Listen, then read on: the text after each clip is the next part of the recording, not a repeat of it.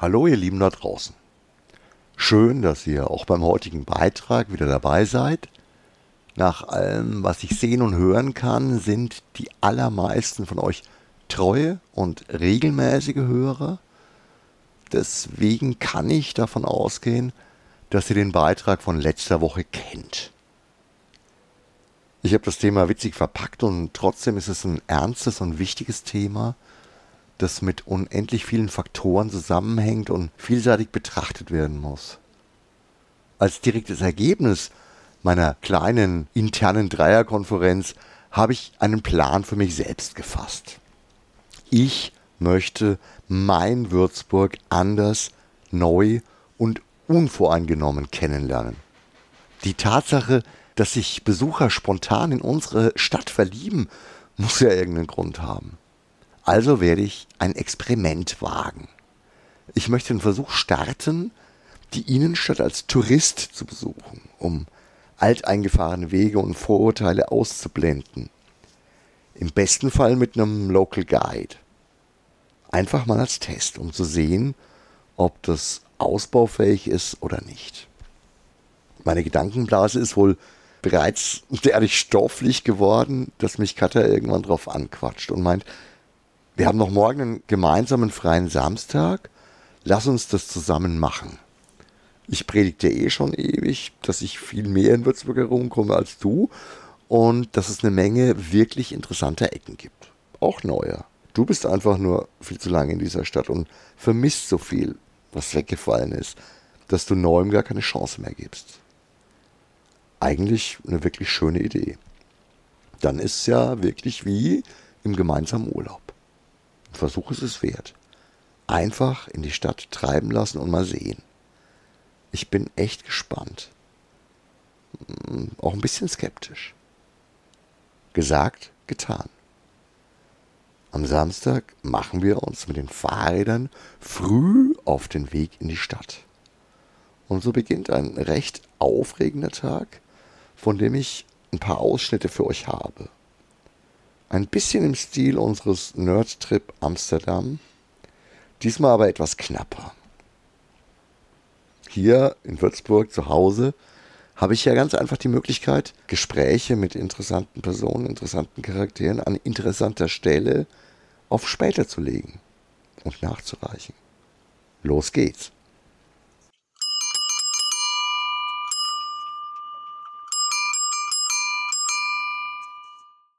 Der Weg runter in die Stadt führt uns durch die Seinsheimstraße in die Wallenbeckerstraße. Da fahren wir als erstes vorbei an dem Shalom Europa, dem jüdischen Museum, wo ich zu meiner Schande gestehen muss, dass ich das tatsächlich noch nie besucht habe. Ist wahrscheinlich auch eine von den Sachen, die ich mal nachholen möchte. Und dann kommt natürlich Würzburgs bester Comicladen, den ich aber jetzt schlecht als mir unbekannt irgendwie verkaufen kann. Deswegen lasse ich den einfach rechts liegen und wir fahren weiter am Ringpark vorbei, den Rennweg runter durchs Öcktor und sind dann eigentlich schon in der Bischofsmütze. Ja, und da lassen wir uns jetzt erstmal treiben. Am Theater vorbei, durch die Spiegelstraße, Eichhornstraße. Und dann sehen wir einfach mal, was da so auf uns zukommt.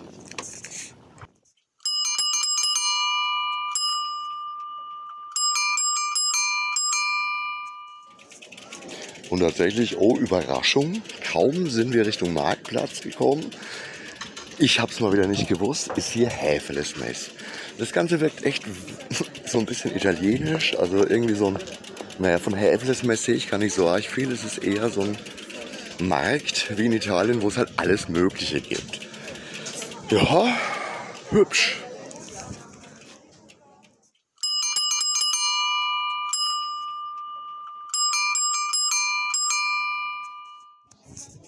Ich habe nicht übertrieben. Es ist wirklich wie auf einem italienischen Wochenmarkt. Es ist unglaublich, was es hier alles gibt. Von Tischdecken über Klamotten hin zu Tiroler Murmeltierbalsam, wo ich natürlich gleich mal ein bisschen zuschlagen muss, weil ich will mich ja auch fühlen wie im Urlaub. Deswegen kaufe ich mir allen möglichen Dummfug. Ja, ist schön, macht Spaß. Und im unteren Bereich kommen wir dann Richtung den normalen Markt, wo es Obst, Gemüse aus der Region, offensichtlich aus der Region gibt. Und eigentlich ist das Feeling hier jetzt bei dem Wetter, bei dem schönen Wetter, wirklich wie im Urlaub. Und ich bin schon drauf und dran, mich darauf einzulassen, das genauso zu machen, wie ich es vorhatte.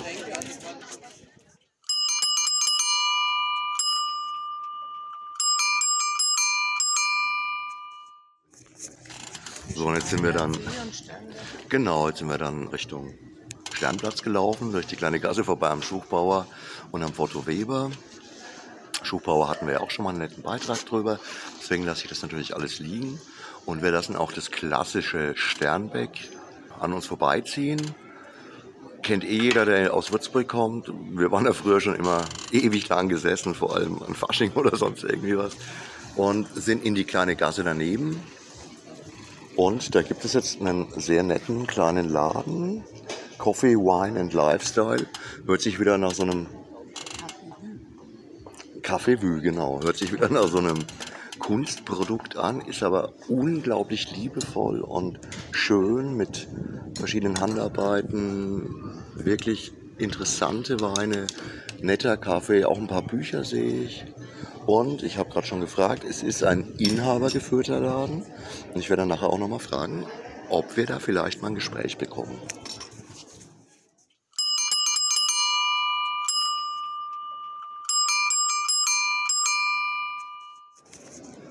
So, wir haben jetzt eine kleine Runde um den Sternplatz rumgedreht, am Dom vorbei, die Domstraße wieder runter. Und auffällig dabei ist, dass es wirklich sehr, sehr viele kleine Läden gibt, wobei es oft schwierig ist zu unterscheiden, ob das jetzt ein inhabergeführtes kleines Unternehmen ist oder ob das eine Kette ist. Trotzdem bin ich eigentlich hier auch wieder recht angetan, weil, wenn man ehrlich ist, den Unterschied siehst du ja in anderen Städten auch nicht. Also im Moment schaut es hübsch aus. Der Sternplatz mit dem urigen Brunnen ist ein bisschen zugekleistert mit einem Stand von den Grünen. Aber ansonsten passt es ja auch zu den Sonnenblumen nebenan, die ja irgendwie damals das Symbol für die Friedensbewegung und für Atomkraft Nein Danke waren.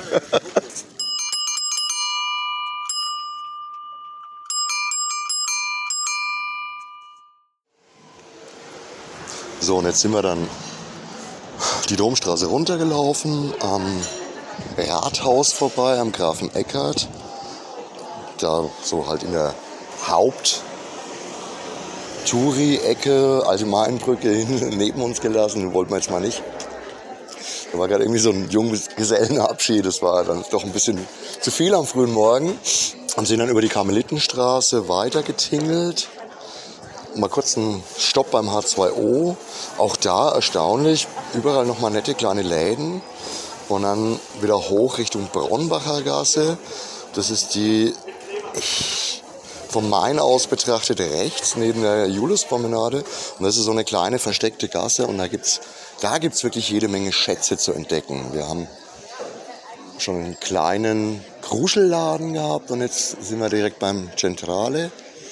Ein Mix aus äh, italienische Feinkost, abgecycelte Rucksäcke, Taschen, auch übrigens aus Segeln, so wie meiner, den ihr ja schon kennt.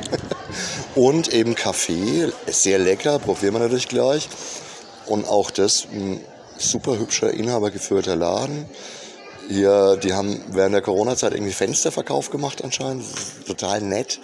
Immer wieder stecken Leute ihren Kopf zum Fenster rein, bestellen irgendwas. Im kleinen Innenhof kann man dann an ein paar Tischchen Kaffee trinken, sitzen. Ist auch echt voll. Die Leute sind super offen, super nett.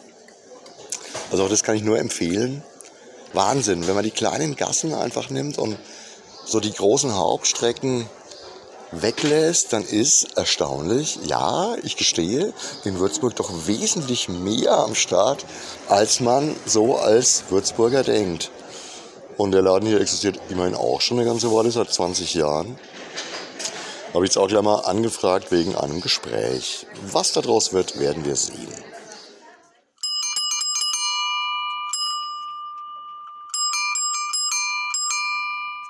Langsam wird es in der Stadt voll und wir haben schon jede Menge gesehen. Katja meint, wir sollten noch einen Abstecher nach Grombühl machen. Da weiß sie noch einen ganz besonderen Laden und wir können noch mal schnell im Erlesen vorbeischauen. Auf den kleinen Plausch mit Petra. Am Wagnerplatz mit dem Monophon auch so ein ganz besonderer Laden vorbei und kurz danach in den Bauernhofladen vom Land. Diesmal wartet Katha einfach vor der Tür. Ich soll ja nur mal kurz reinschnuppern und mir dieses Konzept anschauen. Ich bin begeistert und platz auch gleich mit meiner Frage nach einer Gesprächsaufzeichnung heraus.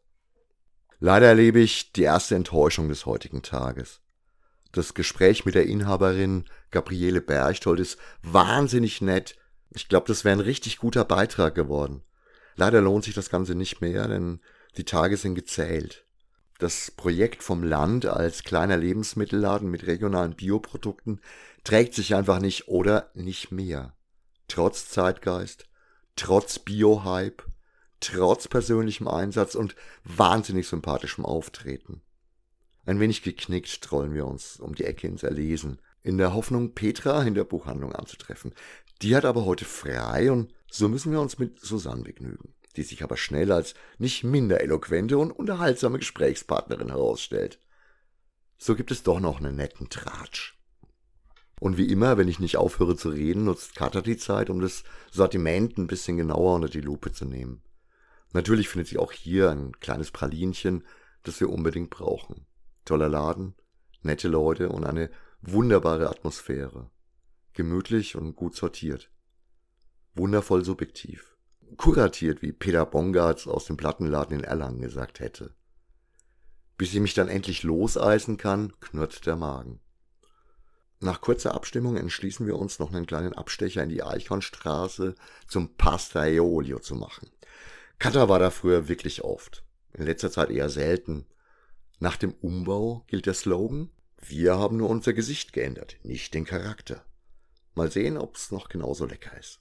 Und tatsächlich, Schnell, günstig, freundlich und erstaunlich lecker. Wenn ich jetzt nicht rummaule, dass die Nudeln nicht perfekt al dente sind, was aber wirklich Gemeckere auf allerhöchstem Niveau wäre, ist es immer noch wirklich super lecker. Drei verschiedene Nudelgerichte und ein richtig toller Antipasti-Teller. Keine Fertigware, alles frisch und selbst gemacht. Ein bisschen Italien in Würzburg. Gesättigt und zufrieden trollen wir uns nach Hause. Ein wirklich schöner Tag. Ich bin zufrieden mit diesem ersten Versuch. Ganz ehrlich, ich bin wirklich zumindest mehr als positiv überrascht, wenn nicht sogar begeistert. Wahrscheinlich hat Katha recht. Mir stechen halt oft zu viele Dinge ins Auge, die mir eher missfallen. Außerdem habe ich über die Jahre wahrscheinlich so viele Läden, die mir lieb und teuer waren, verloren. Und ich kann einfach nicht mehr so offen für Neues und Schönes sein. Ich bin wirklich dankbar für diesen Augenöffner. Das Experiment Würzburg wie als Touri zu sehen, funktioniert tatsächlich und Würzburg hat erstaunlich viel zu bieten, wenn man die großen Straßen meidet und die Nebenstraßen durchstreift. Ein toller Tag mit vielen Eindrücken, vielen liebenswerten Läden und einer Menge netter Menschen. Ich konnte viel Positives für mich selbst mitnehmen und bin schon richtig gespannt, wie es weitergehen wird. Trotzdem bleibt ein klein wenig der bittere Beigeschmack aus dem kleinen Laden vom Land in Gromböhl. Ich hätte tatsächlich gedacht, dass genau das heute Zukunft hat. Aber auch der Unverpackte in der Sanderstraße kämpfte immer wieder ums Überleben. Leider ist eines der Themen, die, egal mit wem ich auch spreche, unisono immer wieder auf den Tisch kommt, die aktuelle Situation, die zum Teil schwieriger und bedrohlicher ist als die Corona-Hochzeit mit den Lockdowns. Allgemeine Zukunftsängste, Pandemieverdrossenheit, der Krieg, steigende Preise, die Angst vor einer Energiekrise, all das hemmt derzeit die Kauflaune deutlich. Gleichzeitig wird oft auch gespart und ausgewichen, was natürlich dann doch den grün gewaschenen Discounter näher bringt als den wirklich nachhaltigen regionalen Bioladen im Viertel. Viele meiner Gesprächspartner haben das ziemlich gut auf den Punkt gebracht, auch wenn sie es innerhalb eines Interviews niemals so formulieren würden. Im Moment ist die drastische Verschlechterung der Umsätze Existenzbedrohung. Wir fühlen uns machtlos oder ohnmächtig. Während der Lockdowns ging es um uns. Wir konnten unsere Stammkunden motivieren, weil wir bedroht waren und direkt betroffen. Was sollen wir jetzt sagen? Uns geht's schlecht, weil ihr so wenig Geld bei uns lasst. Bitte helft uns? Das wäre absurd. Jetzt geht es nicht um uns, sondern um andere, um euch, um die Ängste unserer Kunden, um die Kriegsopfer in der Ukraine, um verschiedenste Zukunftsängste, Inflation, Energiekrise, Klimawandel. Und sogar um die Angst vor einem neuen kalten Krieg. Jetzt können wir nicht sagen, wir brauchen euch unbedingt zur Überbrückung. Jetzt hilft kein Staat mit Ausfallgeldern. Jetzt gilt, entweder wir schaffen es aus eigener Kraft oder wir schließen es. Solche oder ähnliche Formulierungen habe ich wirklich oft gehört und uns geht's ja auch nicht viel anders. Wir, und damit meine ich alle kleinen Läden, müssen es schaffen, euch davon zu überzeugen, dass wir wichtig sind. Dass kleine Läden nicht unverschämt teure, sondern einfach nur faire und oft nachhaltige Strukturen bedeuten. Dass der Apfel vom heimischen Obstbauern nicht teurer ist als der Bioapfel aus Neuseeland aus dem Supermarkt. Das stimmt nur, weil wir eh alle dafür zahlen, dass er subventioniert zu uns geliefert wird. Fair und sinnvoll ist auf den ersten Blick meistens teurer, aber oft nachhaltiger und in der Gesamtheit betrachtet wahrscheinlich auch wirtschaftlicher. Ich will hier nicht jammern. Jammern ist Blödsinn. Ich will euch auch nicht anbetteln. Das war sinnvoll, um akut zu überbrücken. Auf Dauer müsst ihr uns wollen. Ich will meinen Beitrag dazu leisten, dass ihr darüber nachdenkt, dass ihr es ausprobiert. Wenn ich recht habe, ist es unser und euer Zugewinn, zumindest an Lebensqualität und Alltagsfreude. Auf Dauer könnte es auch eine allgemeine und strukturelle Verbesserung bedeuten. Deswegen versuche ich weiterhin euren Blick fürs Detail zu schärfen.